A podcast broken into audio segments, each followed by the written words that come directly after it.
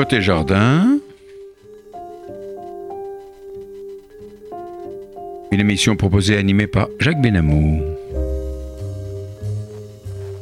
Notre ingénieur du son, Monsieur Daniel Tapia. Bonjour et bienvenue à nos auditeurs de Côté Jardin sur RCJ 94.8 sur la bande FM. Cette émission peut être suivie immédiatement en vidéo à l'adresse radio-rcj.info en cliquant sur le direct. Elle pourrait également être écoutée en vidéo et en podcast à l'adresse internet radio-rcj.info côté jardin dès demain. J'ai le grand plaisir d'accueillir aujourd'hui le père Bernard Fauvarc, prêtre de la Compagnie de Jésus, membre actif de l'amitié judéo-chrétienne de France et affilié au groupe de Lille, à l'occasion de la publication de son ouvrage intitulé La Shoah, un tournant dans l'histoire du monde que je vous montre. Voilà, ça. Père Bernard Fauvarc, bonjour. Bonjour. Euh, je pense que nos auditeurs se souviennent de vous car j'avais eu l'occasion et le plaisir de vous accueillir dans un passé récent à l'occasion de la publication de votre livre Le salut vient des Juifs, paroles d'évangile, publié aux éditions Bayard Service. Aujourd'hui, alors que nous célébrons le 75e anniversaire de la libération du camp d'Auschwitz, vous publiez votre ouvrage intitulé La Shoah, un tournant dans l'histoire du monde vous revenez sur cette tragédie qui a bouleversé l'immense majorité des consciences humaines. Vous êtes un membre très actif de l'amitié judéo-chrétienne de France. Et à de nombreuses reprises, vous avez, par vos publications, souligné l'importance du judaïsme dans le christianisme, importance souvent bafouée jusqu'à la déclaration Nostra Aetate du Concile de Vatican II en 1965. Jean-Paul II, euh, pardon, euh, Jean 23 et Jules Isaac. J'ai sous les yeux vos deux opuscules. Le premier, Être chrétien, c'est partager par le Christ les richesses d'Israël et le deuxième, l'extraordinaire histoire de la réconciliation entre juifs et chrétiens, tous deux pénétrés de votre intime conviction sur la nécessité de reconnaître le judaïsme comme la source du christianisme. Vous avez également publié une étude intitulée Ce que l'hébreu nous apprend sur Dieu de tout cela, nous allons parler au cours de notre émission et commençons par la Shoah, un tournant dans l'histoire du monde. Mais auparavant, Père Fauvar, dites-moi, comment êtes-vous devenu si actif dans les relations judéo-chrétiennes? C'est tout à fait important. Effectivement, ça a démarré parce que dans ma vie de prêtre, j'étais ordonné en 1955, une dizaine d'années après, je fus appelé à accompagner spirituellement une chrétienne. Elle est venue me trouver elle avait été traumatisée, je crois que le mot n'est pas trop fort, traumatisée par la Shoah. Qu'est-ce qui s'était passé? Traumatisée. Elle avait une amie pendant la guerre, au lycée d'Uruy, à Paris, euh, qui était très intimement liée à elle, et tout à coup, un beau matin, cette jeune a disparu. Que s'était-il passé? Elle n'a eu la réponse qu'après la guerre. Elle a su qu'elle était juive et qu'elle avait été exterminée à Auschwitz. Ça a provoqué chez elle un raz-de-marée, une espèce de traumatisme intérieur, parce que c'était une personne très sensible, et ça l'a poussée à rencontrer des juifs, à essayer de connaître, rencontrer des rescapés, et petit à petit, elle s'y est mise, elle est rentrée dans ses relations, hein, quelquefois très amicales, très poussées, avec un certain nombre de juifs, et moi je suis rentré dans le jeu. Je l'ai accompagnée et en même temps, j'étais pris dans ce tourbillon. Et depuis, je me suis aperçu moi-même que j'étais passé à côté d'un monde que j'ignorais totalement. Totalement. Pendant la guerre, je ne, me suis pas rendu compte qu'il y avait eu des rafles de juifs. Je ne me suis absolument pas rendu compte qu'il y avait eu une extermination épouvantable de 6 millions de juifs. J'ai appris ça quelques années après la guerre. vous êtes très jeune pendant la guerre. Pour moi aussi, un traumatisme. Très, très jeune, bien sûr. Un traumatisme. Et je me suis mis, à cette époque, et depuis, de plus en plus, à vouloir réveiller un peu partout ces relations judéo-chrétiennes, qui sont capitales pour moi, qui sont vitales, surtout aujourd'hui, à l'heure où nous sommes. Le monde est en danger, et si les juifs et les chrétiens ne se donnent pas la main, eh bien, là, ils, ont tout faux.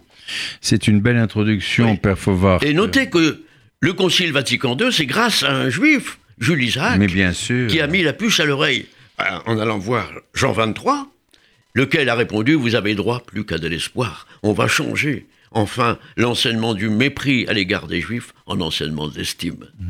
Et c'est pas encore fait Tout à fait. C'est c'est sur la route, ça vient.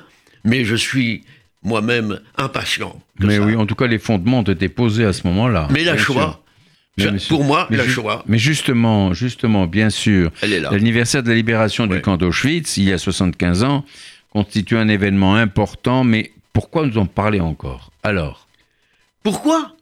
Peut-être, bien sûr, c'est une question très importante, parce que un certain nombre de gens euh, ont l'air de dire oh ça suffit, on en a suffisamment parlé.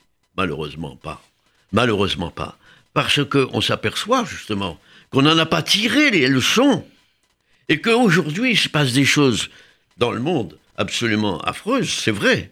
abominable. Mais si on avait tiré les conclusions vraiment de la Shoah, peut-être que on n'en serait pas là. On n'en Mm. serait pas là. Il est urgent de ranimer la flamme. Mm. Non pas pour euh, euh, plaindre les, les victimes, Elles sont plus là, les pauvres. mais pour en tirer des conclusions. Mais oui, mais les conséquences. En tout cas, euh, Père Fauvac, dans votre ouvrage, vous soulignez trois parties essentielles. La première, un événement gigantesque. Oui. Deuxièmement, ce que ces cet événement nous révèle. Et troisièmement, un tournant dans l'histoire. Alors abordons, si vous le voulez bien, la première partie. Un événement gigantesque. Alors, sur le plan de l'organisation, Oui. allons-y, expliquez-nous un petit peu. Oui. Comment vous ressentez tout ça Eh bien, je crois qu'il faudrait se reporter à 1942, donc Mhm. c'est en pleine occupation. Hmm Euh, Hitler euh, réunit à Wannsee, donc en Allemagne, ce qu'on appelle la conférence de Wannsee. Wannsee, oui. Et il met sur pied une entreprise industrielle, outillée, pour assassiner un peuple. Il y a une direction qui a été nommée pour la diriger. Il y a des moyens importants. Les trains, par exemple, des déportés ont priorité sur les trains militaires, ce qui est même incroyable. Incroyable. Une technique de pointe a été mise au point, les chambres à gaz, des fours crématoires qui minimisaient les résidus et la récupération cohérente des sous-produits, cheveux, dents en or, vêtements, cendres dont on fera des matelas, des lingots pour la Reichsbank, des engrais sans oublier la recherche médicale, approvisionnés abondamment en cadavres et en cobayes humains et la confiscation des logements, des meubles et des biens des déportés. Ont contribué à, à cette œuvre, on peut dire, une masse d'ouvriers, d'employés, de logisticiens, de techniciens, de médecins, de chimistes. C'est incroyable. On ne peut pas, on ne peut pas se rendre Ça dépasse l'entendement. à quel point euh, cette, euh, cette, dis- cette, euh, disparition-là d'un tout un peuple a, a mobilisé de monde. Mais de, de monde, on va, on va, on va en revenir là-dessus. Et alors, pour aller à la solution finale, la conférence de Wannsee. Alors, sur le plan religieux, alors, que prétendait représenter le nazisme? Ah, sur le plan religieux, écoutez, Hitler a voulu instaurer une, une autre religion, la religion de la race supérieure. La race supérieure, c'est nous. C'est nous. Et au fond, qu'est-ce qui l'a inspiré? Il a voulu faire disparaître non seulement les autres religions, mais surtout celle du, du Dieu unique, La révélation. la révélation. Il a fallu qu'il s'attaque au peuple juif parce que c'était le peuple élu. Il le savait. Hitler était baptisé, faut pas l'oublier. Un certain nombre de nazis sont baptisés, Oui. faut pas l'oublier. L'Église est une euh, est bien implantée en Allemagne, comme sûr. en Europe. Mais bien sûr.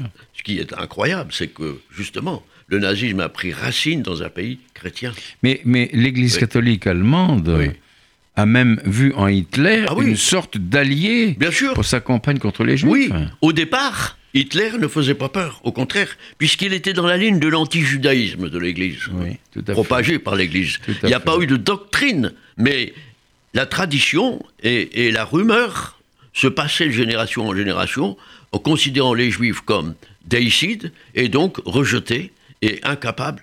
Hein, Rappelons-nous, par exemple, la cathédrale de Strasbourg, où on représente la synagogue avec les yeux bandés, Oui, hein, oui. tandis que l'église euh, pavoine de l'autre côté, oui. euh, étant une femme extraordinairement épanouie. Bien sûr. Donc, les Juifs étaient incapables de lire correctement les Écritures puisqu'ils n'avaient pas reconnu le Messie. Et Hitler s'est basé là-dessus, à tel point que, par exemple, en 1938, en Autriche, avant l'Anschluss. Avant Hein, on a fait voter les Autrichiens, pour savoir s'ils étaient rat- ils voulaient se rattacher à l'Allemagne. Et le cardinal Initzer a fait voter dans une lettre les fidèles pour Hitler. hein, Et en, en signant même Aïe Hitler. Ah, oui, oui, Il s'est rattrapé quelques années après parce qu'il a vu qu'il Oui, avait fait fausse route. Oui, mais c'était un peu tard. on en hein. était là. Et la Pologne alors Et la Pologne, justement. Et la Pologne, Ah, parlons-en. Ah, en. Pologne, n'est-ce pas, euh, par exemple, le cardinal Long, primo de Pologne, en 1936, écoutez ça, il, fait une, il, il commence par affirmer, dans une lettre, à propos des Juifs, ils commettent des fraudes, pratiquent l'usure et la traite des blanches. L'influence à l'école de la jeunesse juive sur la jeunesse catholique est généralement satanique. La seule solution est d'inviter les Juifs à se convertir. Ah, ah. oui, mais Hitler il en a conclu autre chose. Ah oui. Parce Oui. que même les juifs convertis passaient au four quand même. Ah oui. Et alors L'auteur rapporte cette réponse du ministre de l'Intérieur polonais à des juifs venus se plaindre des appels au pogrom. Tout le monde en Pologne est antisémite. Nous ne pouvons pas assigner un policier à chaque juif. C'est monstrueux. C'est dire Absolument. à quel point c'est. Absolument monstrueux. La Pologne, euh, aujourd'hui, euh, on se demande si elle l'est. Il y en a pas. encore. Elle n'est pas restée un peu, Un peu. comme ça, bien sûr. Alors, euh, Père Fauvarc, sur le plan du traumatisme engendré, vous citez Job et l'attitude de ses amis venus le consoler sur son tas de fumier. Et il est écrit Alors ils éclatèrent en sanglots. Euh, Puis s'asseyant à leur tour près de lui, ils restèrent ainsi sept jours et sept nuits. Aucun ne lui adressa la parole au spectacle d'une si grande douleur. Oui. Et vous écrivez que devant une telle tragédie, le premier réflexe est de se taire. Était-il bon de ne rien dire? Ben, écoutez, les premiers qui se sont tus, ce sont les déportés. Ils étaient comme totalement abasourdis, Anesthésié. anesthésiés. Ouais. Ils n'osaient pas parler. D'ailleurs, on les a pas tellement bien accueillis, il faut le dire. Hein on les prenait comme pour des, des- êtres euh, venus d'un autre monde, enfin, un peu sales, un peu tristes, un peu ceci, un peu cela. Et donc, ils n'ont pas témoigné. Parce qu'eux-mêmes se sentaient comme le rebut, même en, en étant libérés. Et donc, ils ont attendu. Et perdu Ils ont attendu confiance quoi en eux. Les premiers négationnistes. Oui. Là, il a fallu sortir du, du bois, parce que ça suffisait. Et ils ont, la plupart, ont commencé à témoigner à ce moment-là. Mais il était un peu tard. Mais on comprend, on comprend que leur- de leur part, c'était comme, comme une espèce de honte d'être sortis de ces camps-là, qui, qui les avaient déshumanisés. Ah, que- on se trouve là devant un mystère sans réponse. Sans réponse. Sans Mais alors, alors, Père Fauvarc, Oui. Bernard Fauvarc, que révèle selon vous la Shoah? C'est pas, c'est pas euh, la gravité de l'indifférence quand même. Certainement. Et parce que là, nous avons l'indifférence des démocraties de l'époque. Eh oui, à commencer par Oui. Roosevelt. On ne sait pas toujours ça. Eh oui. François oui, Franklin Roosevelt convoque en 1938 Oui. une conférence internationale à Evian Oui. pour organiser l'accueil des réfugiés juifs allemands chassés par Hitler. Alors 32 pays se, se réunissent, c'est pas mal, Mhm. mais les promesses ne sont pas suivies des faits. Le bateau de luxe Saint-Louis part d'Allemagne avec 900 juifs pour la Havane. Mhm. À l'arrivée, refus du débarquement. Retour vers l'Allemagne pour être reçu finalement en France, Angleterre, Belgique, Pays-Bas. Mais ça, c'est pour un temps, puisqu'ils vont être arrêtés quelques, quelques années plus Bien tard, sûr, bien évidemment. malheureusement. Bien sûr. Et alors, un journal nazi écrit Nous disons ouvertement que nous ne voulons pas des juifs, tandis que les démocraties ne cessent de prétendre qu'elles sont prêtes à les recevoir, pour ensuite abandonner leurs, leurs hôtes à leur sort. Qui vaut mieux, eux ou nous autres sauvages C'était un, c'était un encouragement, si vous voulez, en disant, puisque les démocraties n'en veulent pas, et donc personne n'en veut, donc il faut les détruire. C'est cela. Nous, au moins, on a le courage de dire qu'on n'en veut pas. Ben, euh, ainsi, les, les démocraties ne sont, sont-elles pas rendues euh, complices de la Oui. Shoah? La Palestine, par exemple, est interdite aux juifs. Mais par les Anglais. Oui, par les Anglais. Par les Anglais, Par bien les sûr, qui refusaient, bien Tout à sûr. fait. Bien sûr. Mais alors, personne ne disait rien. Einstein disait Oui. Le monde ne sera pas détruit par ceux qui font Oui. le mal, mais par ceux qui les regardent sans rien faire. Et je crois que ça, il faut qu'on y réfléchisse. Parce qu'aujourd'hui, on a peut-être aussi à se poser la question. Oui, beaucoup, beaucoup de questions. Alors, euh, vous évoquez l'idolâtrie à l'état pur. Oui. Qu'était l'idolâtrie pour Hitler? Bah, l'idolâtrie en soi, c'est adorer un faux dieu, un des faux dieux. Ça peut être l'argent, hein, ça, ça- ça peut être euh, des, valeurs matérielles, ça peut être des dieux inventés.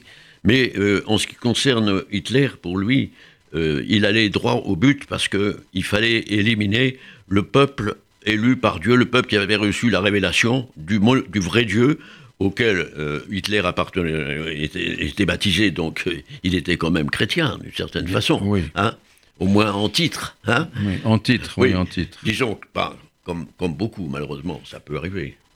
C'est Ouais. pas parce qu'on est baptisé que tout va bien, au contraire.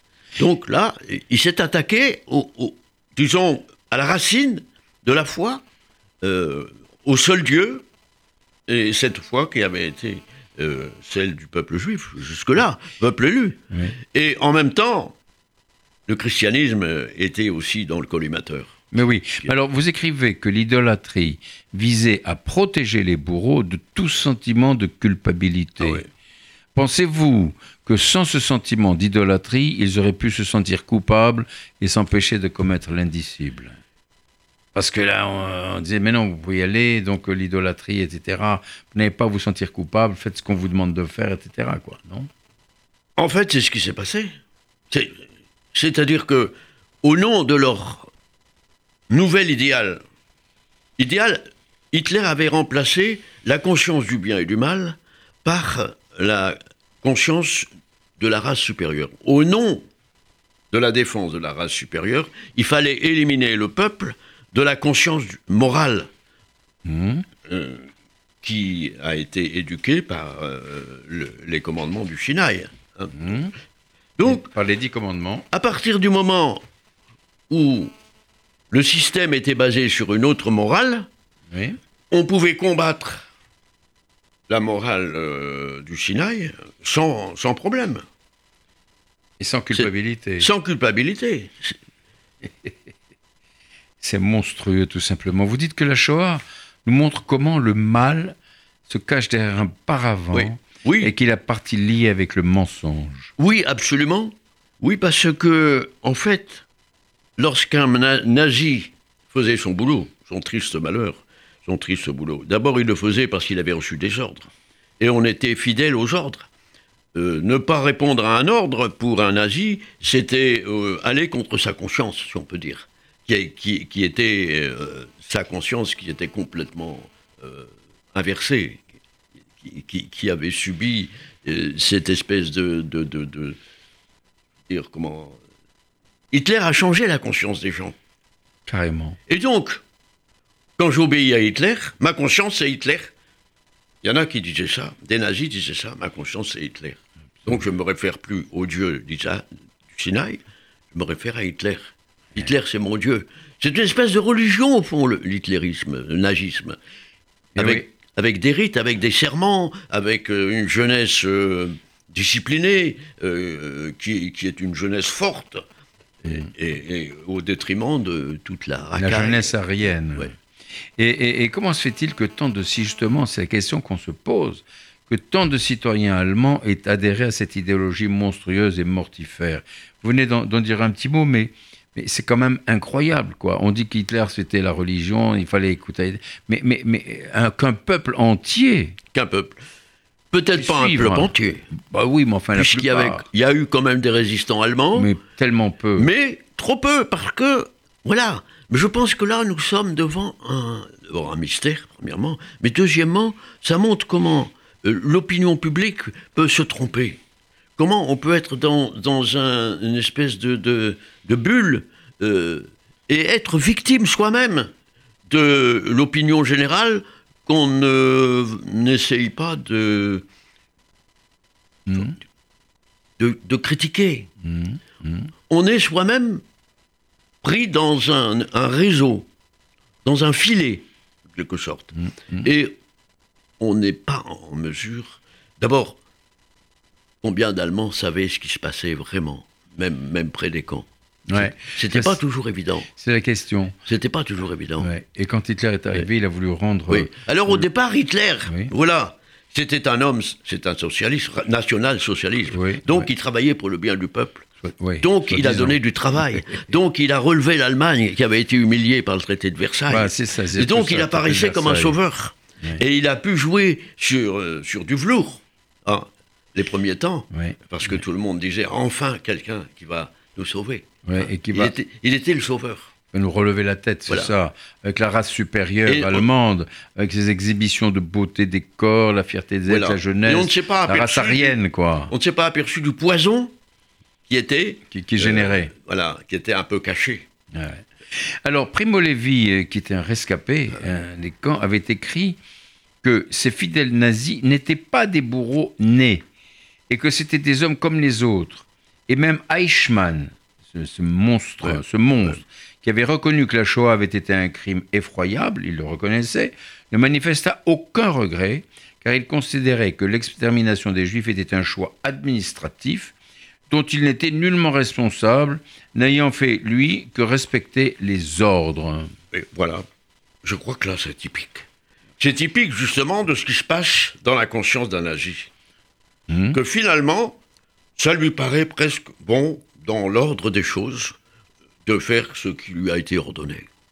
Il va pas se critiquer, il va pas faire une autocritique. C'est ça, il ne va pas réfléchir, tout Non. simplement. Il va laisser passer. Oui. Et c'est peut-être plus facile d'une certaine façon, parce que s'il avait réagi, euh, il risquait gros hein, en même temps. Mais hein. oui, sûrement. Il y avait, Si elle est à l'encontre, il y avait le refus, il y avait, il y avait un petit peu euh, euh, la peur du- de lui-même de perdre non seulement sa situation, mais plus que ça, hein. Plus que ça. Ah ça, ça, c'est sûr. Alors, euh, euh, Père je rappelle nos auditeurs qui sont à l'écoute de Côté Jardin sur la radio RCJ 94.8 sur la bande FM et par internet radio-rcj.info en cliquant sur le direct. Euh, J'ai le plaisir d'accueillir le père Bernard Fauvarc qui a écrit un opuscule absolument magnifique sur la Shoah et un livre remarquable, Le salut vient des Juifs, parole d'évangile. Un autre opuscule, Ce que l'hébreu nous apprend sur Dieu, mais on parle de, de tout cela, bien entendu. Alors, dans votre chapitre La Shoah, un tournant dans l'histoire de l'Église et de l'humanité, vous évoquez plusieurs vérités, souvent niées ou malmenées, l'existence d'une puissance du mal, et vous citez le cardinal de Courtrai évoquant la Shoah, Ouais. qui fait état, si vous voulez, euh, et qui fait allusion à la bête immonde dans ces termes, je vous le lis. Oui. Dans le livre, alors, c'est le cardinal de Courtrai, hein, dans le livre Le Testament inachevé, où il est interviewé par Nicolas de Ménac et Maurice Safran, le cardinal évoquant la Shoah fait allusion à la bête immonde. Question le diable. Réponse bon sang. Comment ne pas croire au diable quand on voit cela, cette haine radicale contre le peuple juif? Justement, le peuple d'Abraham, d'Isaac et de Jacob, de Moïse, celui qui a accueilli le Messie. Certes, dans l'horreur des guerres, il est arrivé que l'on ait tenté de tuer des hommes, beaucoup d'hommes, de supprimer des peuples même, mais qu'on ait voulu les détruire tous en décrétant qu'ils n'avaient pas le droit d'être, d'exister. Ce comble de l'abomination, cet avatar du combat de Lucifer contre l'unique, n'a aucun équivalent dans l'histoire humaine. Aucun. Et il portait cette écution Gott mit uns, Dieu avec nous la marque du diable, l'ordre du diabolique, au-delà du naturel. Depuis cette découverte, comme dit euh, Monseigneur de Courtrai, je n'ai plus été le même, je n'ai plus regardé les hommes de la même façon, ni les juifs, ni les chrétiens, ni mon Église. C'est quand même extraordinaire. Qu'est-ce que vous en dites alors? Écoutez, je me sens moi-même impliqué dans ces remarques. Vous vous reconnaissez Je me sens moi-même plus le même. Oui, vous je ne peux plus reconnaissez, être mais- le même. Ma foi chrétienne n'est plus la même. Oui, oui, oui. Elle, elle c'est, je sais pas quoi dire. Un tournant. Un tournant dans, oui, dans ma manière de, de croire, de, de vivre ma foi, et, et, et puis surtout, de regarder le peuple juif. Que je ne regardais même pas. Oui, bien Mon sûr, père était bien- antisémite. Mais bien sûr, Attention. Mais oui, bien sûr. Donc, Il j'ai- savait pas pourquoi, mais pourquoi on antisémite pendant ma formation de prêtre, Oui, j'ai jamais entendu, on m'a pas parlé du peuple juif particulièrement, ou au moins si on a dit le peuple juif déicide. Oui, Le peuple déicide. on n'insistait pas ça. trop là-dessus Oui, quand oui, même. oui. Mais n'empêche, j'avais ça dans ma tête, tout ça. Bon, moi, je me, je n'étais jamais très, très, très, très impliqué, hein. mais enfin, j'ai écouté, j'ai entendu. tout à coup, il y a eu cette prise de conscience incroyable. Et je crois que ces mots du cardinal euh, De Courtrai. De Courtrai. je les fais miens totalement. ouais, ouais, ouais. Totalement. Un tournant mais- dans ma vie. Mais bien sûr. Alors, euh, ce mal, le mal dans cet antisémitisme persiste pourtant encore. Ah. Avec l'installation, souvenez-vous à l'époque, il n'y a pas très longtemps, avec l'installation des carmélites qui voulaient s'installer dans le camp d'Auschwitz. N'était-ce pas une façon encore de nier la Shoah? C'était une récupération, au fond, une opération de récupération. Oui. hein. Ce qui veut et, dire. Et, et- et les Polonais de l'époque et les braves sœurs qui étaient là ne se rendaient strictement pas compte. Elles trouvaient trop naturel qu'on installe sur un lieu de mort hein, la croix parce que c'est Jésus qui sauve le monde par la, par la mort. hein.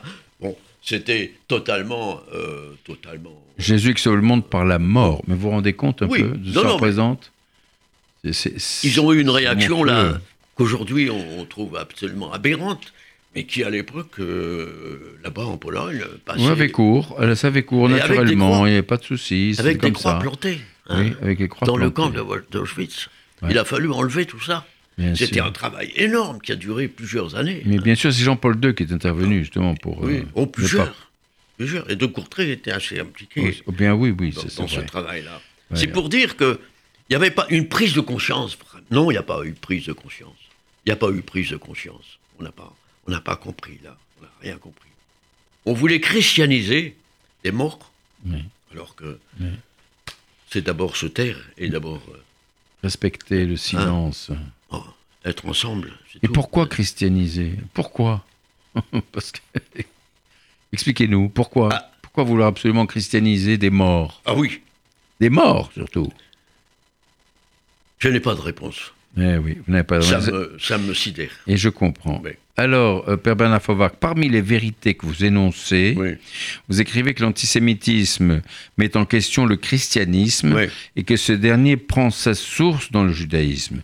Ce n'est pas toujours reconnu par certains chrétiens qui mettent en cause la judéité de Jésus, la- même la judéité. Aujourd'hui, certains prétendent que Jésus était palestinien. Oui, Hein, Qu'est-ce que vous en dites? Oui, bien, bien entendu. Bien entendu, je pense que... Mais qu'on mette en cause la judéité de Jésus, c'est quand même incroyable. Quoi. Comment est-ce que est-ce possible Ah oui, Justement. ah, c'est tout à fait, tout à fait inquiétant. Mais c'est un petit peu, c'est c'est un peu un, re- un- un restant de, de, si je puis dire, de cette espèce d'anti-judaïsme euh, latent qui a été Oui. porté par l'Église pendant des siècles. Euh, mais alors, euh, il, il est évident que si on n'est pas sensible, c'est pour ça que si on n'est pas sensible à ce, cet événement monumental, moi j'appelle souvent la Shoah une bombe atomique dans l'ordre spirituel. Oui. C'est une bombe atomique. Joliment dit, oui. Voilà, Ça fait. dans l'ordre spirituel. Si on ne s'est pas rendu compte de ça, alors on ne va pas remettre en question grand-chose. Alors qu'il s'agit de remettre en question beaucoup de choses, et notamment tout ces- ces- cet enracinement du christianisme dans le judaïsme. S'il n'y a plus de judaïsme, le christianisme N'existe plus. est parti. Les fondements du, christianisme, c'est bien le judaïsme, tout le monde le sait. Alors, euh, euh, Père Bernard Fauvac, dans votre septième vérité, vous écrivez Comment ne pas s'extasier devant la foi Ah oui. d'un certain nombre de juifs déportés Ouais. et d'autres qui ont permis au peuple juif tout entier de relever la tête et de sauver le judaïsme Ouais. Et parmi les prières retrouvées dans les archives Oui, des camps de la mort, vous citez celle d'un juif persécuté oui. par ses bourreaux, et je vous demande de la lire si vous me le permettez. Oh, Allez-y, c'est un juif persécuté. Je comprends. Li- li- lisez, lisez-nous ça. Oui, justement, je, je lisais dans ce petit livre de Jacqueline Rastoin Oui. euh, que. À propos de. Oui, il disait que c'est une. une les- les- la Shoah, c'est un événement qui n'a aucun, au- au- aucune explication religieuse, Oui. mais qui a une réponse religieuse. Et la réponse, ce sont les Juifs qui l'ont donnée. Parce que, considérer qu'aujourd'hui, le peuple juif n'a pas perdu la foi, est toujours là, plus que jamais même, eh bien ça, c'est la réponse. C'est miraculeux. C'est miraculeux. Et cette prière, Et alors cette prière, Là, voilà. cette prière Oh, euh, d'un juif persécuté par ses bourreaux, elle est extraordinaire. Lisez-nous ça. écoutez ça. Paix à tous les hommes de mauvaise volonté. Que cesse toute vengeance et tout appel au châtiment. Les crimes dépassent toute mesure. il y a trop de martyrs. Aussi, ne mesure pas leur souffrance au poids de ta justice. Seigneur, ne laisse pas ces souffrances à la charge des bourreaux pour leur faire payer une terrible facture. Que tout soit payé d'une autre manière.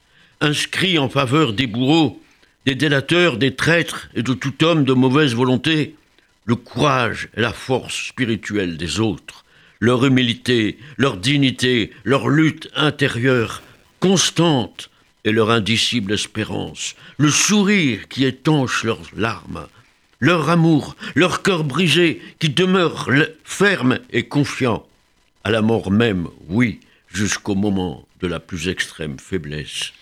Que tout cela soit déposé devant toi, ô Seigneur, pour le pardon des péchés, comme rançon pour le triomphe de la justice, que le bien soit compté et non le mal, et que les victimes restent dans le souvenir de ceux qui les persécutent, non comme un cauchemar, non comme des spectres attachés à leurs pas, mais comme des soutiens dans leur propre effort, pour réduire la furie de leur passion criminelle. Nous ne demandons rien de plus. Et quand tout cela sera fini, donne aux victimes de vivre, Seigneur, homme parmi les hommes, et que la paix revienne sur notre pauvre terre. C'est tellement émouvant. Tellement émouvant. C'était un, un juif persécuté par ses bourreaux. Il, était décédé. On a retrouvé ce message écrit euh, dans, le camp de concentration, euh, dans le camp de Auschwitz. Hein. Et, il termine par paix pour tous les hommes de bonne volonté et pour tous les autres. Hein. Absolument. Et, là, alors, euh, Bernard Fauvarc, j'aimerais que vous nous reparliez un peu de votre livre Le salut vient des Juifs. Pourquoi Juifs et chrétiens doivent-ils se rencontrer? Voilà. C'est vital. Mais C'est vital parce qu'aujourd'hui, si le christianisme veut retrouver sa jeunesse, veut se renouveler, il faut qu'il revienne à sa racine. Un arbre est d'autant plus fort qu'il a des fortes racines. Et donc, si je me détache des racines, si je m'en éloigne, ou si je les déforme, moi, je vais être un arbre chétif et un arbre en danger. Si je reviens à mes racines, alors je vais me développer et être un arbre suffisamment grand pour abriter beaucoup d'oiseaux. Ah et, donc, donc, il faut un vrai rapprochement ah euh, euh, judéo-chrétien. Pour moi, c'est une urgence. C'est une urgence. Est-ce que les chrétiens ont conscience de ça? De, de, de, la judéité de leurs racines? Ça vient, quand même fait des progrès, bien sûr, on ne peut pas dire le contraire, mmh. hein, beaucoup de, gens. Mais ça reste encore un peu une élite. Ça ne passe pas suffisamment au niveau du fidèle qui vient le dimanche à la messe. Et moi, c'est mon souci, c'est de produire des petits ouvrages, des petits manuscrits qui ne soient pas trop difficiles, qui ne soient pas trop gros, mais qui donnent l'essentiel de l'itinéraire à suivre. Ainsi, par exemple. Que... L'extraordinaire, je montre à nos auditeurs qui, regardent euh, par Internet en vidéo, l'extraordinaire histoire de la réconciliation entre juifs et chrétiens, la déclaration Nostra Aetate du Concile Vatican II de 75, 65, pardon, et un autre opuscule, Être chrétien, c'est partager par le Christ les richesses d'Israël. C'est magnifique. Parce que si je ne connais pas mon origine, mhm. c'est un peu comme dans une famille, hein, si on ne connaît pas ses parents. Oui. Ah, c'est un, drame, ben c'est dramatique. Et, et poursuit toute la vie. Je vais devenir un, homme errant un peu dans le monde. Hein Eh bien, c'est à peu près la même chose. Hein si je ne connais pas mon origine, si je ne vais pas à la source, je ne reviens pas boire à la source, eh bien, je vais, je vais m'étioler petit à petit. Je mmh. vais mmh. être euh, comme un homme euh, qui se dessèche. Ah qui se dessèche. Alors, pour certains chrétiens, le salut ne vient-il pas de Jésus et non des Juifs? Ah, c'est exact, il vient, de, vient de Jésus. Mais Jésus, d'où vient-il? Eh bien, il était juif, donc, justement. Alors, donc, si je ne vais pas à la source... Eh bien, justement, oui. Il y a, dans l'Apocalypse, le livre de l'Apocalypse, c'est le dernier de la Bible, hein, de notre Bible euh, chrétienne. Donc, Apocalypse, c'est Saint Jean, visionnaire, etc. il y a une vision de la Jérusalem céleste qui est très significative. On y voit Jérusalem décrite comme un lieu extraordinaire, on y rentre par douze portes. les douze tribus d'Israël. Oui, oui. Et elle est supportée par douze piliers, les douze apôtres. Il y a une espèce de complémentarité, mais on n'y rentre que par les douze portes, Mm. c'est-à-dire par Israël. Mm, mm. Et c'est que Jésus a dit à la Samaritaine, le salut vient des Juifs. C'est une phrase de Jésus, hein. Bien sûr. lui-même. Il n'a pas dit c'est moi, Non, mais bien sûr. il vient Magnifique. des Juifs. Magnifique. Alors, il y a tellement de clichés contre les, les juifs. Est-ce qu'ils sont fondés aujourd'hui, tous ces clichés Euh, Il en reste suffisamment, malheureusement. ouais. Il en Est-ce reste qu'ils sont fondés absolument pas. C'est une espèce de rumeur publique. Les- Alors les réseaux sociaux, n'en parlons pas. Ouais. C'est une, une- un cloaque. C'est une catastrophe. C'est une véritable catastrophe. Il s'y dit n'importe quoi. Ouais, ouais, C'est évident.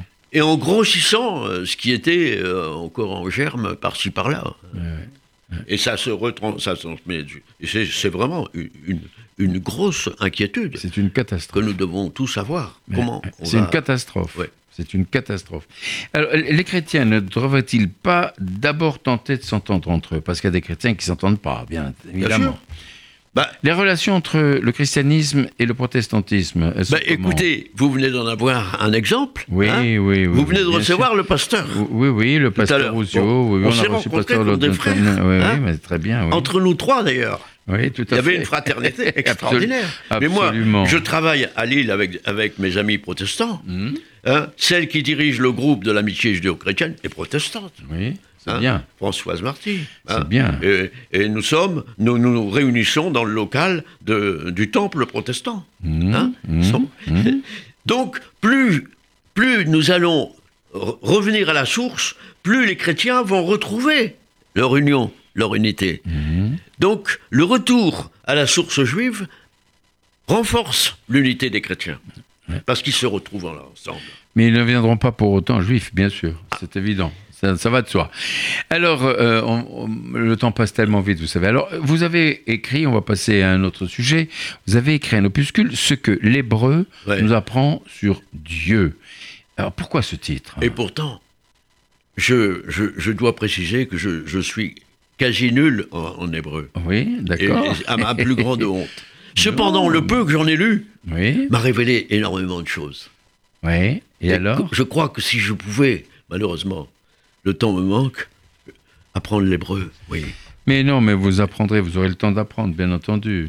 Et, et- et- et pourquoi avoir écrit ce, cet Pourquoi? Parce que je voilà. crois que l'hébreu, c'est une langue codée, Mhm, et, et les juifs en ont le code. oui. Et donc, euh, ils, ils m'apprennent sur Dieu des tas de choses que je n'ai pas appris, moi, chrétien. oui. Et c'est très important, ça. Ça, c'est capital. Oui. Ça m'a ouvert des horizons que je n'avais pas. Mais vous savez qu'il y a beaucoup de juifs qui ne parlent pas hébreu. Hein Oui, c'est possible. Donc, par conséquent, vous n'avez aucun complexe à faire, vous. Hein ne fût-ce que, par exemple, il n'y a pas de verbe avoir. Oh, oui, C'est formidable. oui, oui. c'est C'est-à-dire que ça. Dieu n'a rien. Donne sûr. tout.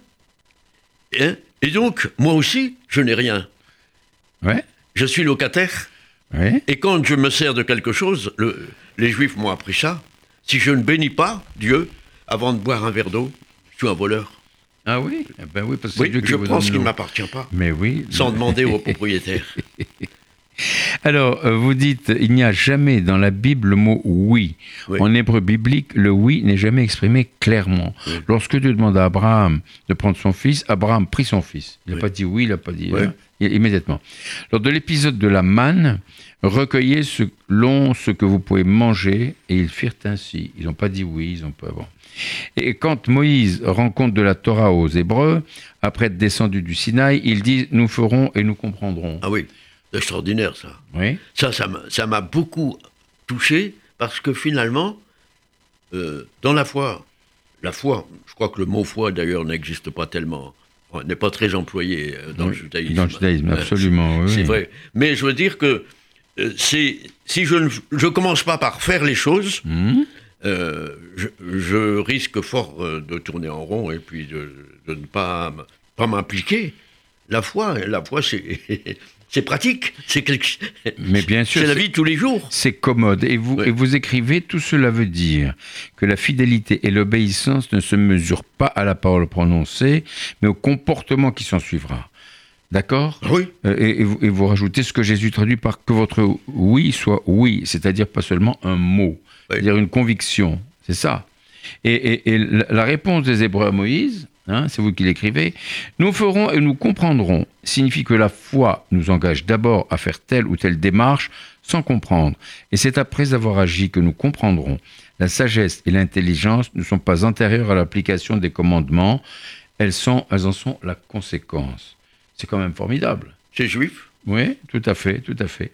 Alors, vous, euh, vous, écrivez également dans votre livre, on arrive malheureusement au terme de notre émission, et euh, là, euh, couple de mots dans la Bible, l'homme et la femme. Alors, c'est quoi ça? L'homme et la femme. Au premier chapitre de la Genèse, l'homme est appelé Adam, Oui. Euh, c'est-à-dire tiré de la terre la- Adama, comme son épouse Ève. Oui. Oui Qu'est-ce que vous avez voulu dire par là? Mais c'est très important parce que Oui, je, pense que ça, ça, ça nous, vu, vu les problèmes euh, en ce moment de, de, de l'écologie, hein, de, de la Terre en- Oui. en, danger, Oui, euh, oui. nous sommes tellement en, en fusion avec cette Terre que si la planète se dégrade, euh, l'homme est atteint, en quelque sorte. Mmh, hein, bien Adama. sûr. Mmh, hein. bien sûr. Et dans le deuxième chapitre, c'est Ish et Isha. Oui. hein. Donc c'est la, femme. complémentarité là. Tout à fait. Tout à fait. Donc il y a deux, deux aspects dans l'homme. Il y a cette espèce de connaturalité avec la création Mhm. et en même temps euh, cette complémentarité homme-femme. Parce que au fond, Dieu ne- ne- Dieu n'est ni homme ni femme. Il est les deux.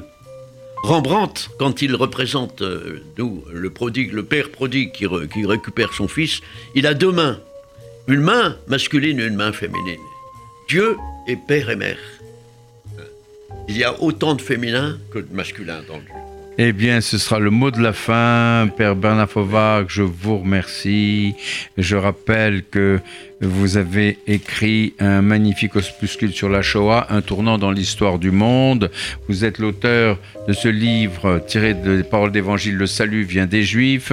Vous avez encore un, nou- un nouvel, nouvel opuscule qui s'intitule Ce que l'hébreu nous apprend sur Dieu. Vous racontez également dans un autre l'extraordinaire histoire de la réconciliation entre juifs et chrétiens, la déclaration Nostra Aetate du Concile de Vatican II. Et Vatican II, pardon, et être chrétien, c'est partager par le Christ les richesses d'Israël. Père Fauvarc, merci. Au revoir. Au revoir, Jacques. Voilà. Merci aussi. Voilà, et à bientôt. Donc, Jacques Benamou, côté jardin, sur la radio RCJ 94.8. J'ai l'immense plaisir d'accueillir le Père Bernard Fauvarc pour toutes ses œuvres. Voilà, je vous dis au revoir.